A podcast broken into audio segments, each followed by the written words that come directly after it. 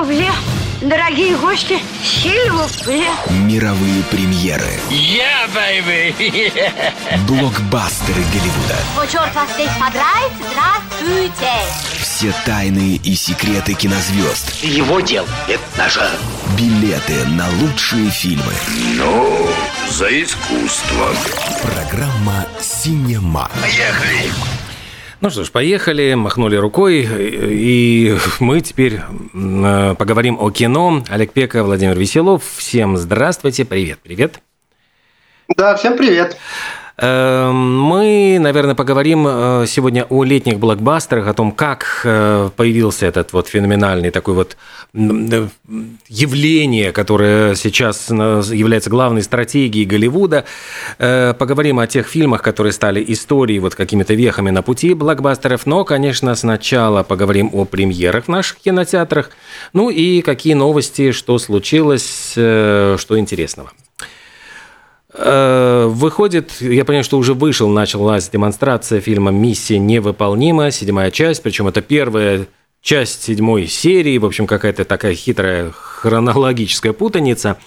Самое главное, что этот фильм э, снимался в очень тяжелых условиях, когда еще пандемия была в полном разгаре. Эм, я очень хорошо помню, как останавливались там, ну вот рассказывали, что съемки остановлены в Италии из-за того, что Италия просто закрылась на карантин, и все актеры там расселись по гостиницам, то есть это был для всех шок, потому что это... Да. Э, резко... Кто-то заболел, все останавливаются, кто-то там э, потом опять э, подозрения, все останавливаются, все ходят в масках. Я читал новости, что Том Круз нервничал, ругался, орал на съемках э, на тех, кто ходил без маски, и потом э, сейчас даже вот оправдываются, говорят, что, ну вы понимаете, он же так э, э, волновался, так переживал за съемки, поэтому за безопасность, поэтому вот он так очень относится трепетно к этому и прочее. Ну, наверное, на самом деле так и, так и надо, вот, но тем не менее, да, как ты правильно сказал, что съемки проходили нервно, мягко говоря, вот, и ставки были высоки, и, ну, судя по отзывам, они оправдались. Э, я думаю, что Том Круз нервничал еще из-за того, что он э, является продюсером этой картины. То есть он сам и вкладывает, и ищет деньги под этот проект. И понятно, что это визитная сейчас его карточка. То есть семь фильмов в этой франшизе, семь серий. То есть это очень ну, я бы сказал, большая работа, большая франшиза, потому что редкий актер может похвастать участием в такой длительной, продолжительной франшизе, в которой семь картин. На самом деле, если вот так вот вспомнить, э, сейчас, э, по-моему, если так, вот мне э, на данный момент таких франшиз всего три. Это Джеймс Бонд, это Миссия невыполнима и это Форсаж. Угу. Вот те франшизы, которые э, идут и как-то ну, не, не, не спадает э, ну, конечно, бывают волнами, но тем не менее они не теряют интереса аудитории и способны привлечь огромные финансы и отбить эти финансы. То есть это вот три таких э, столпа э, франшизных, так скажем. Поэтому я понимаю, что для Тома Круза э, вот именно очень ну, большой риск, это очень высокое нервное напряжение, потому что каждая картина она обязана стать большим хитом, потому что, ну, если вдруг что-то произойдет, это будет провал, и это очень сильный удар нанесет и по его репутации, по его карьере, и, конечно, по его кошельку, потому что, э, ну, как продюсер, он там тоже вложил, вкладывает каждый раз огромные средства. Поэтому, ну, вот я просто объясняю, почему он настолько нервно всегда, э, ну, реагировал на вот эти нарушения масочного режима. Так что э, я вот еще не успел посмотреть картину, но тем не менее надеюсь, что э, фильм будет успешным, потому что, судя по всему, у него уже у него хорошие отзывы, высокие рейтинги на всех, кстати, мегакритик я посмотрел, у него 8 и 81 из 100.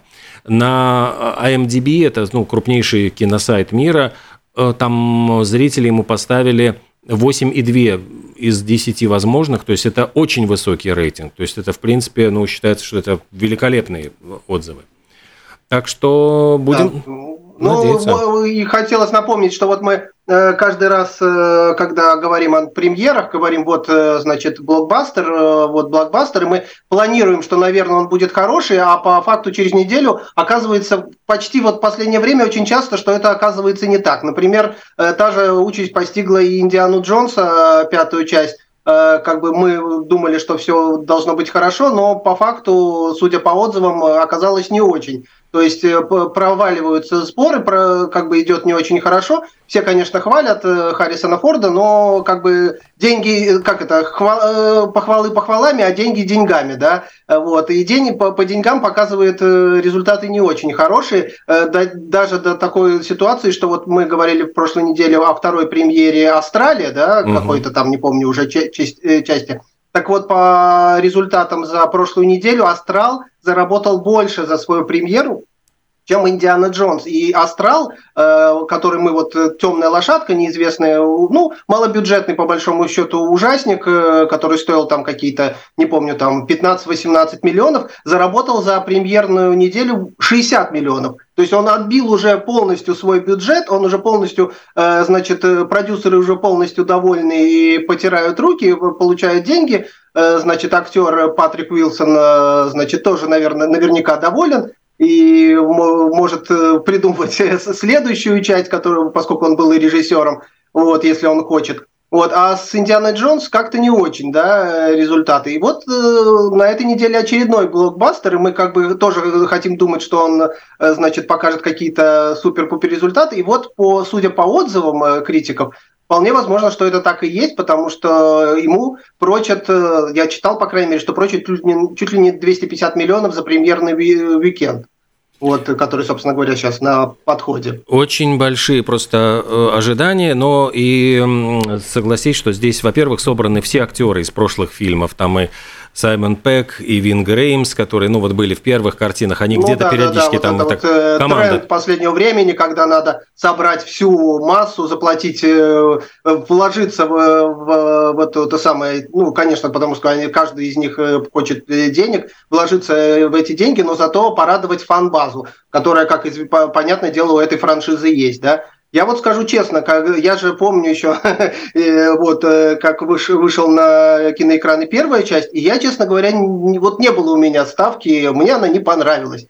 Вот э, есть у меня, вот можете меня то самое смеяться надо мной. Мне Джон Вик в свое время не очень понравился, и мне миссия невыполнима не понравилась. Мне почему-то показалось, что это все вторично э, по отношению к Джеймсу Бонду, и я, честно говоря, думал, что это, ну, такой вот, э, значит, для Тома Круза легкий, значит, закос под Бонда, ему захотелось, вот, и, и все. Как я, оказывается, я был очень глубоко неправ, э, вот. И, но для меня до сих пор загадка, почему зрители вот э, как бы восприняли эту франшизу э, с таким энтузиазмом, при том, что она действительно очень вторична по отношению к Бонду. Там это, в общем-то, ну, как бы калька, по большому счету. Ну, возможно, нет, нет, нет. за счет харизмы Тома Подожди, Круза. но там, там, там же история была такая, что на самом деле на волне популярности Джеймса Бонда появился сериал сериал, который да, как да, раз да. Mission Impossible. И фишка этого сериала была в том, что каждый раз, когда начина, начиналась серия, им, э, они получали задание, которое самоуничтожалось через 5 секунд. И, значит, ну вот это очень было эффектно, что то ли там, я, я не смотрел сам сериал, но э, отзывы были, что именно там был такой достаточно традиционный, с небольшими сериями, по 40 минут каждая серия. Возможно, американцев привлекло то, что это как бы их американский супер, э, их американский Бонд, в отличие от э, оригинального британского Бонда. Возможно, это их, э, вот это их подкупило. Потому что, да, в основе лежит сериал, но в этом, должен заметить, что в этом сериале вот самого этого персонажа, Итана Ханта, его нету. Он э, придуман специально для уже франшизы для Тома Круза. То есть э, по, в оригинальном сериале там действует команда, а в, в миссии невыполнима хоть и есть команда, но всегда э, главное я это как раз и хотел, Я как раз и хотел сказать, что э, вот сам первый фильм, он сразу же отошел. То есть, несмотря на то, что он наследовал сериалу, поклонники сериала были в ярости, потому что э, там практически вся команда сразу же погибала. И, кстати, изначально они хотели взять оригинальных актеров из сериала и их сразу же убить. Ну, вот на первых кадрах. Как, э, ну, я понимаю, что это была такая фишка крика, вот как раз это было в моде. И тогда актеры с возмущением отказались, потому что, ну, когда они поняли, что нас приглашают только для того, чтобы на пятой минуте фильма всех убить. И тогда уже, ну вот, э, не было такой прямой связи, но всех возмутило то, что персонаж Джона Войта, который был предателем, ну и там в итоге итоге оказался злодеем, э, по идее, в этом сериале он был чуть ли не руководителем этой группы как раз-таки. И их вот, ну, возмутили вот эти какие-то очень вольные обращения с э, вот этой всей классикой. Но оказалось, что вот Том Круз выиграл, он сумел создать свою совершенно другую фан-базу, сумел переплюнуть, в общем, как это перебить этот сериал, то есть, в принципе, на, на основе этого сериала, как я бы сказал, на компосте просто вырастить свое, э, свое какое-то вот растение красивое. Денежное, денежное дерево. Денежное дерево, да, потому что, в принципе, этот сериал, я, честно говоря, вот помню, что вторую серию снимал Джон Ву, затем какой-то вот третий, четвертый, может быть, фильм, как-то они у меня выпали из памяти, но пятый, шестой и вот сейчас седьмой, они прямо вот идут по э, ну, очень-очень хорошо. И там появляются новые персонажи, например, вот британская актриса Ванесса Керби, которая играет там какую-то такую блондинку-злодейку, но тоже такую очень интересную. Э, я смотрю просто, она снималась в сериале «Корона», она играла принцессу Маргарет. Она сейчас, она сыграла Жозефину, э, супругу Наполеона, в еще не вышедшем фильме с э, Хакином Фениксом. Вот как раз трейлер появился на днях. Появился трейлер, я как раз посмотрел, вот ее увидел в этом трейлере, и думаю, что она очень сейчас, конечно, становится популярной. Она сама по себе очень харизматичная, интерес, у нее очень интересное лицо фактурное такое. И я жду, в общем, что она станет новой звездой вот во многом. Она Хопсы шоу играла, то есть там, ну, у нее уже сейчас такой достаточно большой багаж.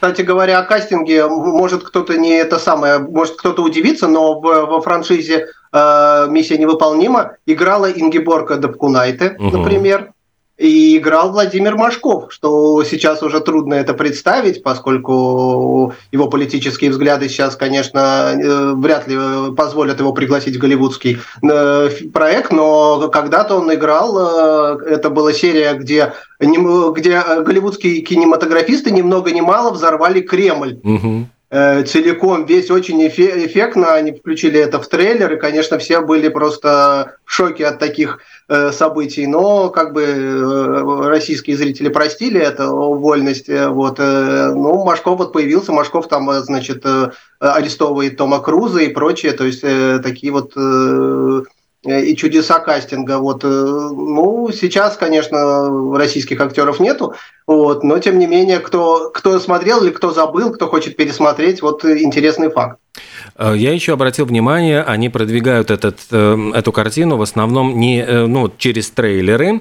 Раньше показывали, ну, были куски из фильмов, можно было хотя бы посмотреть кусочки, но сейчас они в основном сделали акцент на том, как готовились трюки. У них есть такие фьючерет, вот готовые, ну, вот маленькие фильмы, фильм о фильме. И, конечно, там рассказывается о том, как один небольшой трюк, вот когда он прыгает со скалы на мотоцикле, готовился несколько месяцев. Там рассказывается именно о том, как э, Том Круз совершил там чуть ли не 100 прыжков с парашютом. Э, то есть, ну там как это все отрабатывалось, чтобы ну вся эта техника была э, отработана до мелочей. Ну, в общем, да, я тоже подумал, что это подход такой, ну вот посмотрите, как мы старались, ну сходите угу. и посмотрите. Да, да, да. Вот пример, пример, примерно так, такой подход. Э, мы же, мы же посмотрите, как э, Том Круз, ему же 60 лет, а он посмотрите, как ради все вас сам, убивался. Все сам делал, все сам. Да. Ну, так что э, посмотрим. В самом деле, пойдем посмотрим. Надеюсь, что не подведет Том да, Круз. Да, ну вот это раз. тот самый, вот о котором мы говорили, летний блокбастер, вот это он самый, что ни на есть, в своем классическом Э, виде.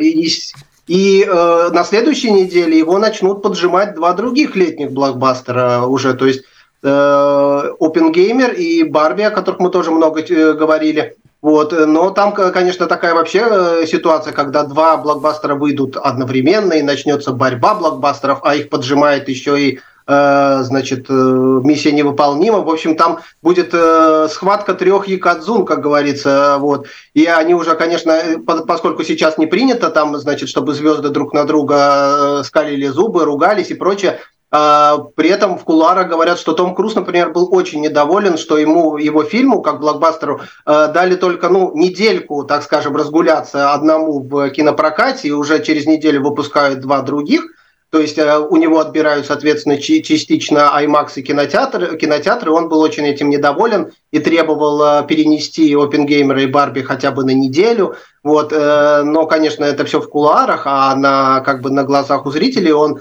значит, сам принял участие в этой такой как бы ну, как, не знаю, акции, которые сейчас, когда зрители думают, на что же они пойдут на следующей неделе, на Опенгеймера или на Барби, и Том Круз сказал, что я пойду на оба фильма, и вас тоже призываю это сделать. То есть такая красивая, значит, конкурентная конкурентная, красивая, значит, история. Хотя на самом деле, наверное, он там не очень этим всем доволен, но тем не менее для зрителя он сделал такой э, экивок.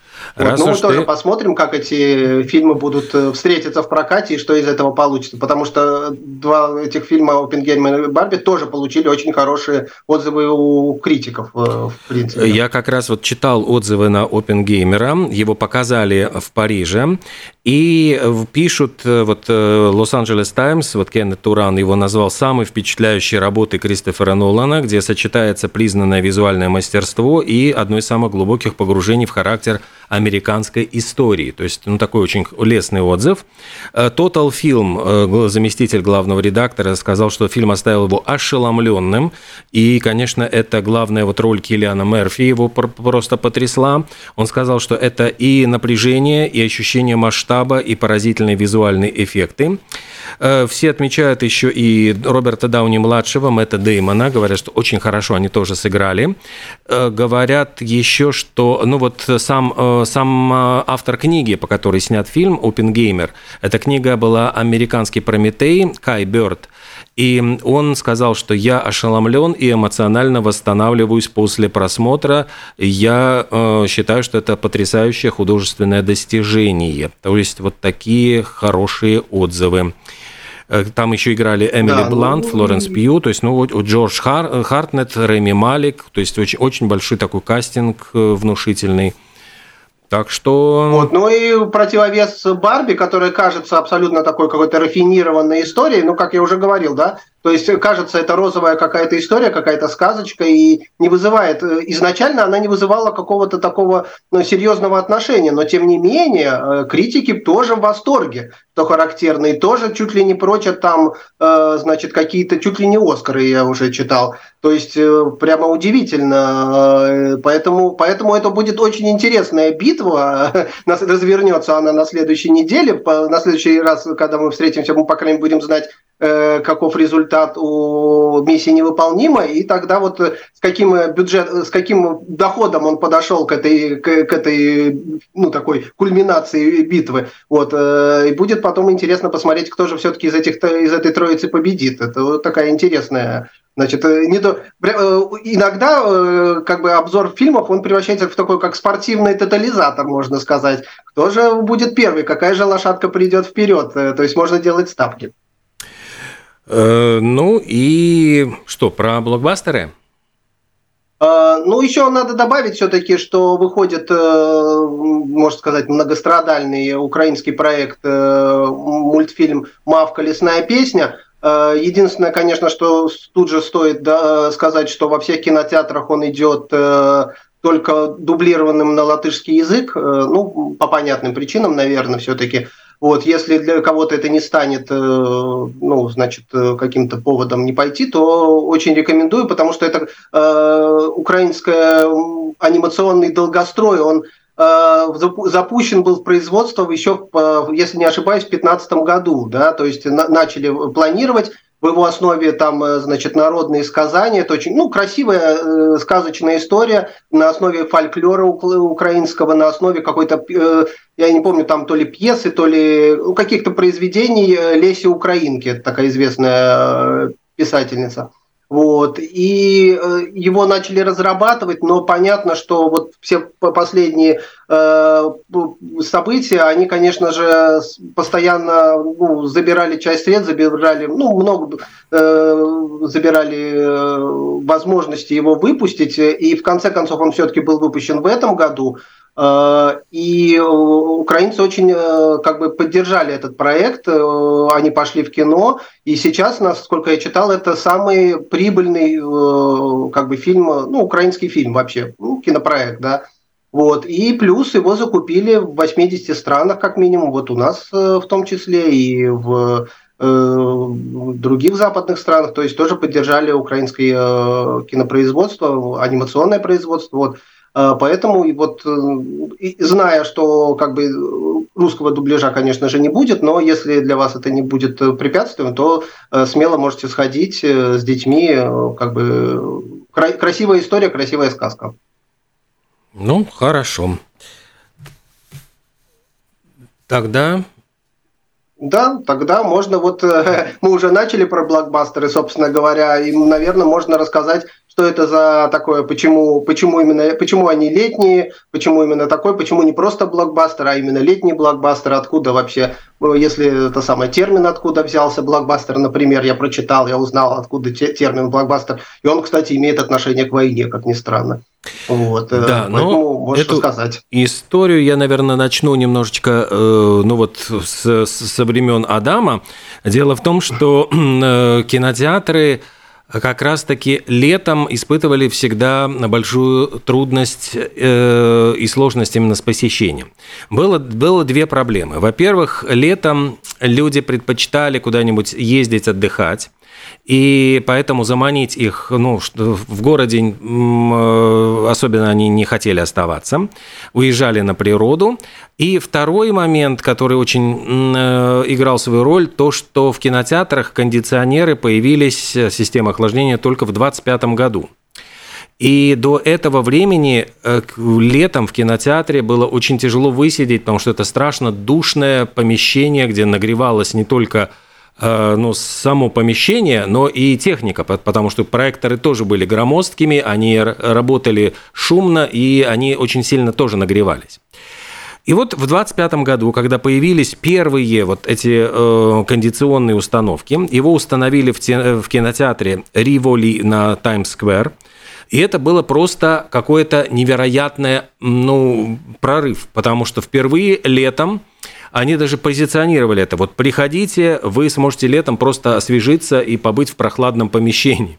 То есть люди, ну, даже не, не только просто посмотреть кино, а просто вот э, спастись от жары. И поэтому вот они, они заявили, что мы вложили 10, даже не 100 тысяч долларов вот в эти кондиционеры для того, чтобы вам было прохладно и комфортно. Я понимаю, что это была все-таки сеть кинотеатров, потому что 100 тысяч долларов это были безумные совершенно по тем временам деньги. 300 кинотеатров там оснастили, и люди начали ходить потихонечку и летом. Тем не менее, всегда киностудии считали лето самым провальным временем. Как сейчас, в принципе, у нас в Латвии, по большому счету, люди тоже предпочитают уехать из города, развлекаться. Э, э, ну, пик посещаемости скорее приходится все-таки осень, зима, весна, но не лето. Так вот, э, поэтому киностудии тоже старались выпускать фильмы в, какой, в любой другой период, кроме лета. Что касается самого слова, да, блокбастер, собственно говоря, это имеет отношение, как ты сказал, к войне, потому что во время Второй мировой войны э, вот эти стратегические воздушные бомбардировки Европы как раз-таки э, назывались этим термином, и вот это как бы такая ковровая бомбардировка, блокбастер. Э, использовался этот термин в фильме «Бомбардир» Ричарда Уоллеса 43 э, года, и его использовали как раз даже не в самом фильме, а для описания фильма. Вот тогда Variety написал блокбастер э, всех зрелищных шоу, назвала этот, эту картину. И... Я так читал, что это называлась э, такая огромная бомба, которая как бы сметала э, при падении, сметала вот целые районы способна была смести. То есть вот поэтому, собственно говоря, то есть какое-то это самое, которое э, событие, которое сметает на своем пути все, все, что попадается. Ну вот поэтому такая как бы Э, параллель. Вот. Ну да, с бомбами, ну не знаю, там сами бомбардировки или конкретно бомбы, но вот такое примерное сравнение э, достаточно сомнительное, но тем не менее. И в это время начинают использовать этот термин, ну вот э, журналисты как пиар-стратегию называют блокбастером, вот то, что сметает действительно все со, со своего пути для описания фильмов. Тем не менее, до начала 70-х годов летние месяцы по-прежнему были пустым совершенно временем. Студии в основном выпускали все в последние три месяца года. Это была стратегия от вестернов до боевиков. И внезапно случилось то, что появилось, э, вышел, во-первых, роман Питера Бенчли «Челюсти» в 1974 году про э, белую акулу, которая начинает терроризировать пляж. Студия заинтересовалась, продюсеры Ричард Занук и Дэвид Браун решили, что это хороший сюжет для чтобы, того, чтобы снять картину. Они взяли, э, наняли молодого режиссера Стивена Спилберга, который до этого работал в основном на телевидении. И Спилберг э, отнесся вот э, к этой картине очень серьезно. Он постарался сделать действительно фильм, который должен был полностью завлечь зрителя. Он исключил все боковые линии, чтобы они не отвлекали, сконцентрировался на акуле и ее поимке, поскольку была очень плохая вот механическая акула, он решил, что он ее не будет показывать до самого финала. То есть там в основном э, вот мы видим все намеками, и ее видно очень мало. Как ни странно, вот, вот было, не было бы счастья, это несчастье помогло, вот именно этих технические сложности, они внезапно э, стали, они сработали на то, что зритель, не видя акулу, еще больше ее боялся. Вот он слышал только эти дун-дун-дун-дун-дун-дун-дун, вот эти звуки. Так, вот мелодии. можно сказать, что Э, удивительно, но блокбастер родился благодаря какому-то минимализму. То есть э, изначально вот эти спецэффекты, они потом пришли в блокбастер, а изначально как ты говоришь, Стивен Спилберг, значит, пытался не показать эту акулу до последнего. Э, это музыка ужасная, великая ужасная музыка, которая состоит, по, по, по большому счету, сколько? Из двух или из трех нот. То есть там никакого симфонического оркестра, ничего нет. Там вот э, реально два Помнишь, раза бум, бум, бум. В, дев, в девяти с половиной недель там Микки Рурк, там подбегает мальчик, говорит, я могу пропукать тему из фильма «Челюсти», да? Да, это было реально, это было несложно, да. Вот. И удивительно, что вот э, этот минимализм, он принес такие результаты. Вот э, парадокс иногда такой происходит. Ну и я хотел сказать, э, извините, что перебиваю, что, э, наверное, это не, не удивительно, что первым блокбастером стал именно «Челюсти», потому что, как ни крути, вот э, ты говоришь, что люди вместо того, чтобы идти в кинотеатр летом, ехали на пляж, а тут им говорят о том, что «а на пляже-то вас ждет». Mm. Вот оно что. И люди, конечно же, решили посмотреть, что же их там ждет на этом пляже, и очень сильно испугались по этому поводу. Вот так и родился блокбастер. Э, дело в том, что «Челюсти» стали первым фильмом, который заработал 100 миллионов долларов в прокате.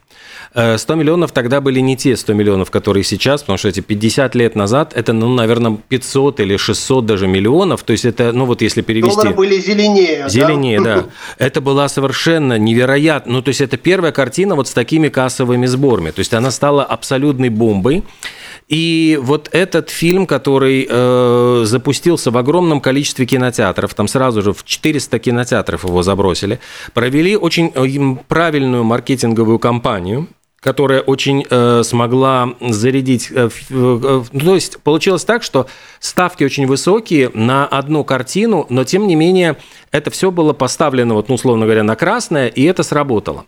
И да, я еще хочу сказать, ты говорил о минимализме, ведь он, э, Спилберг, не э, выбрал не звезд. И вот главной звездой была акула, которая как будто бы даже отсутствовала. Актеры Роберт Шоу, Ричард Дрейфус, они, в принципе, ну, как бы, они очень характерные, хорошие актеры, но это не звезды, это не звезды того времени. Ну и вот эта картина, она сумела действительно создать вот какой-то культ, и очень многие захотели повторить эту историю. И буквально через два года, это было в 1975 году, она была самой кассовой на тот момент, и Джордж Лукас через два года сумел превзойти этот рекорд. Опять-таки, он сотворил маленькое чудо, потому что до этого фантастические фильмы считались абсолютно отстойным узкоспециализированным жанром для фриков. То есть это не считалось коммерческим жанром. Вот вестерн, там, я не знаю, ну какой-нибудь приключенческий да, фильм. Комедия. Сейчас это скажется очень странным, но на самом деле, если вот кто-то захочет в, в проникнуть в эту тему, вы посмотрите, э, э, Звездные войны не единственная фантастическая, как бы такая Э, все, как бы фантастика, космическая фантастика того времени. Если вы найдете, посмотрите, это достаточно очень комичное и жалкое зрелище. И удивительно, как Лукас смог... Э, там тоже, в, других фильмах тоже есть роботы, тоже есть какие-то странные существа и прочее. Но выглядят они обычно очень комично и очень нелепо. И как Лукасу удалось э, вот на основе этого... Ведь в проект никто не верил. Э, как ему удалось на основе этого создать целую киновселенную, это просто вот какое-то чудо. Вот я Иначе не могу назвать, потому что иногда я пересматриваю такие вот э, фантастические фильмы, и мне всегда очень смешно. Э, интересно, что ведь э, до этого он использовал наработки, которые были для вот несостоявшегося проекта экранизации «Дюны». Он использовал идею вот этих самурайского кодекса, и практически вот Дарт Вейдер и самураи, они ну, чем-то вот очень ну, похожи. Он переписывал долго сценарий. Кстати, вот он начал писать сценарий в том же самом 74 году, вот когда Питер Бенчли выпустил «Челюсти». Там э, Хан Соло был инопланетянином зеленым, Скайуокер – это был титул Люка, а не его имя. Оби-Ван Кноби оставался в живых. То есть он потом все это доработал, дописал и сумел э, вот придумать такую совершенно невероятную историю, что люди, выбегая из кинотеатра, тут же становились в конец очереди, чтобы посмотреть эту картину еще раз. И это было, ну, действительно каким-то чудом. Э, почему летний блокбастер? Там получилось, получились задержки в производстве, его должны были показать на Рождество 76 года, а из-за задержек, опять-таки, перенесли на май 77-го. И это стал самым кассовым фильмом э, летнего сезона. Может быть, из-за того, что другие тоже не верили в, лет, в, ну, в летний сезон, он оказывался вот этим тараном, который вот все сметает на своем пути, потому что нечего, другу, других фильмов просто нет. Летом вот можно посмотреть только «Звездные войны». И люди шли и смотрели, и это был действительно самый кассовый, ну, то есть очередной самый кассовый фильм. Успех «Звездных войн» и э, то, что породило продолжение «Звездных войн», там были «Империя наносит ответный удар», который считают лучшим вообще вот второй фильм вот во всей этой эпопее, ну и «Возвращение джедая». Э, практически это вот была формула, которая стала доминировать в 80-е годы. То есть эти, это все взяли в разработку дальше пошел Индиана Джонс, искателя потерянного ковчега. То есть это следующий вот тот блокбастер, который в самом деле э, переосмысление старого жанра, вот э, такого боевика, археологического вестерна, и это тоже, это был просто совершенно э, поразительный фильм, где э, должен был играть Том Селлик, но поскольку он был занят на телевидении, его сменили на Харрисона Форда. И вот ну, какие-то вот вещи, которые вот э, случайно получились, и это все как выстрелило, сложилось какой-то пазл, и люди прямо сходили с ума, потому что «Звездные войны», «Челюсти» и «Индиана Джонс» это были вот в начале, на тот момент, самые большие крупные картины. «Инопланетянин» снова Спилберга, вот 82 году это был блокбастер года. Трон. Назад в будущее. Назад в будущее. Бэт, ну, конечно же, Бэтмен, Охотники за привидениями. Там вот я даже целые списки вот по, по, по году. Охотники за привидениями 84 год. Топ Ган 86 Назад в будущее 85 Это мы к Тому Крузу. Да. А затем был полицейский из Беверли-Хиллз, который вот э, просто сделал Эдди Мерфи невероятной звездой. Это картина «Бэтмен», который вот Тим Бертон, который э, ведь заложил основы вот того, что сейчас вот выстреливает все эти кинофраншизы, основанные на комиксах, но именно да, он придумал... Экранизации такой, кинокомиксов, да. Мрачного, такого вот вроде бы мрачную историю Готэм Сити, Джек Николсон э, и, господи, э, знаменитый Майкл Китон. Майкл Китон, да. И это тоже это стало вот, ну, практически частью поп-культуры американской. И потом это были франшизы «Чужой», «Полицейский из Беверли-Хиллз», «Охотники за привидениями», «Назад в будущее», «Парк юрского периода». Это все то, что стало ну вот уже какой-то неотъемлемой частью, и вот летний блокбастер стал сам по себе выражением, ну уже вот каким-то устоявшимся, что летом обязательно должен быть какой-то большой, громкий, многобюджетный фильм, на который люди идут с, с ведром попкорна, сидят просто ошалев на каком-то аттракционе, американские горки просто, чтобы пережить какие-то невероятные эмоции. Обязательно что-то должно быть то, чего вот не было до этого, какие-то трюки обязательно. Обязательно звезда в этом фильме должна быть какая-то уже раскрученная, потом уже вот сложилась эта практика. И, ну вот когда мы говорим про этот блокбастер, это, конечно, не фильмы, которые будут номинированы номинированы на Оскар, ну, может быть, там только за спецэффекты, за какие-то технические вещи, но это то, что приносит студиям деньги. Конечно, сейчас уже мы видим, что появляются и на Рождество, вот, скажем, «Властелин колец», его уже выпускали, если ты помнишь, ведь всегда да, только на Аватар Рождество. на Рождество выходил. То есть это как бы, а, видимо, тот еще старый, старая практика выпускать именно рождественские блокбастеры. Сейчас, я, кстати, хотел тоже сказать, что вышел трейлер Вилли Вонка, вот будет на Рождество, выйдет сказка Э, с Тимоти Шаломе. Это такая предыстория Чарли и шоколадной фабрики. И, судя по трейлеру, очень красивая история музыкальная и прочее. Плюс э, Зак э, Снайдер выпускает «Мятежную луну». Это вот, кстати, тот тоже косми- космоопера, который очень давно не было, и который я очень жду, и мне очень интересно. Это тоже такой экивок в сторону «Звездных войн», и мне хочется, чтобы он удался. Хотя он выйдет, я так понимаю, что на стримингах, все-таки mm. не в кинотеатре. Но это какой-то очень амбициозный проект, и мне кажется, он очень интересный. Э, последний раз э, Космоопера пытался, по-моему, выпустить братья Вачовски с восходом, восход Юпитера, и у них э, с треском это все провалилось. К сожалению, эта франшиза так и не выстрелила. Вот. И с тех пор Космоопер как бы никто не, пыта, не пытается их выпустить, вот, но тем не менее мне бы хотелось, чтобы это удалось. Посмотрим, что на это Рождество будет. А пока наслаждаемся да, летними блокбастерами. Так что летний блокбастер действительно это такое да. изобретение, которое... День независимости еще я помню, как да, сейчас. Люди в черном. Э, я помню, что вот День независимости, я еще помню, как э, ну, премьерный э, уикенд после Дня независимости, он за первый уикенд заработал 100 миллионов. И это, по-моему, был первый фильм, который вообще э, заработал 100 миллионов. Если мы говорим, что «Челюсти» заработал ну, 100 миллионов вообще, то День независимости заработал 100 мииллионов за первый уикенд. И это был просто какое-то ошеломительное то есть там э, эти все эффекты уничтожения Белого дома, то есть так, миссия невыполнима уничтожал Кремль, э, День независимости уничтожал э, Белый дом, то есть вот что вытаскивает людей из пляжа, это уничтожение каких-то очень значимых ценностей, вот. Но, тем не менее, вот да, то есть, как ты сказал, что это блокбастер, он чем отличается? Тем, что в него вбухиваются деньги не только в производство, но и во все возможные способы вытащить людей с пляжей, то есть им э, настолько ездят по уши, что они просто решают вот э, это один день этот какой-то свой посвятить не походу на пляж и не отдыху в огороде, а именно по, походу в кино. Вот. И как бы студии вкладывают в это огромные деньги, и за счет этого, наверное, и родился вот этот вот э, летний блокбастер.